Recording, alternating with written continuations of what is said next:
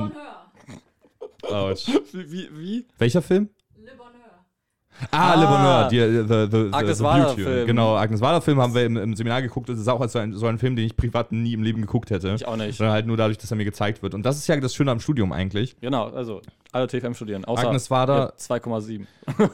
Wow. Wir können es trotzdem versuchen. Ihr kommt auf die Weite. Agnes Wader, was ist das? Französische Filmmacherin? Genau. Französisch, Und ich weiß gar nicht aus welchem Jahr. äh, 60er? irgendwann, nee, nee, der, ich glaube später. 70er? Ich bin mir nicht sicher. Aber auf jeden Fall ähm, äh, ein sehr interessanter Film.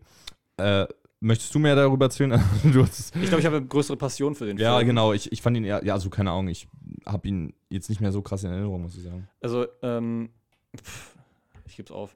Ähm, der, äh, der, der Film ist halt irgendwie super interessant auch erzählt, weil er damit irgendwie beginnt. Irgendwie die ersten 20 Minuten und so sind nur heile Welt. Und das ist halt so, Hm.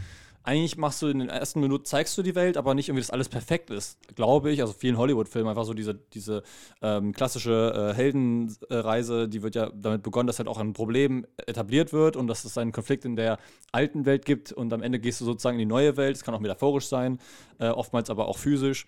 Und ähm, dann löst sich dieser Konflikt. Und da ist halt so, dass der Konflikt erst mit dem Film, im Laufe des Films ausgelöst wird und dann wird immer gefragt, ist das überhaupt ein Konflikt? Und am Ende, äh, ich würde ihn ja nicht spoilern, weil auch irgendwie am Ende ziemlich surreal wirkt und du fragst dich, okay, also natürlich ist es so moralisch sehr, sehr, sehr, fraglich, was da passiert. Und dann ist halt so die Frage, mh, wie geht man damit um? Und dann gibt es halt noch mal eine Szene, wo man sich fragt, ist dafür jemand anders verantwortlich als die Person, die daran allein beteiligt wirkt? Ja. Ähm, und das ist so ein, ich weiß nicht, nicht, also mir fällt nicht so ein richtiges Wort, aber es ist sehr subtil, was dieser Film so erzählt.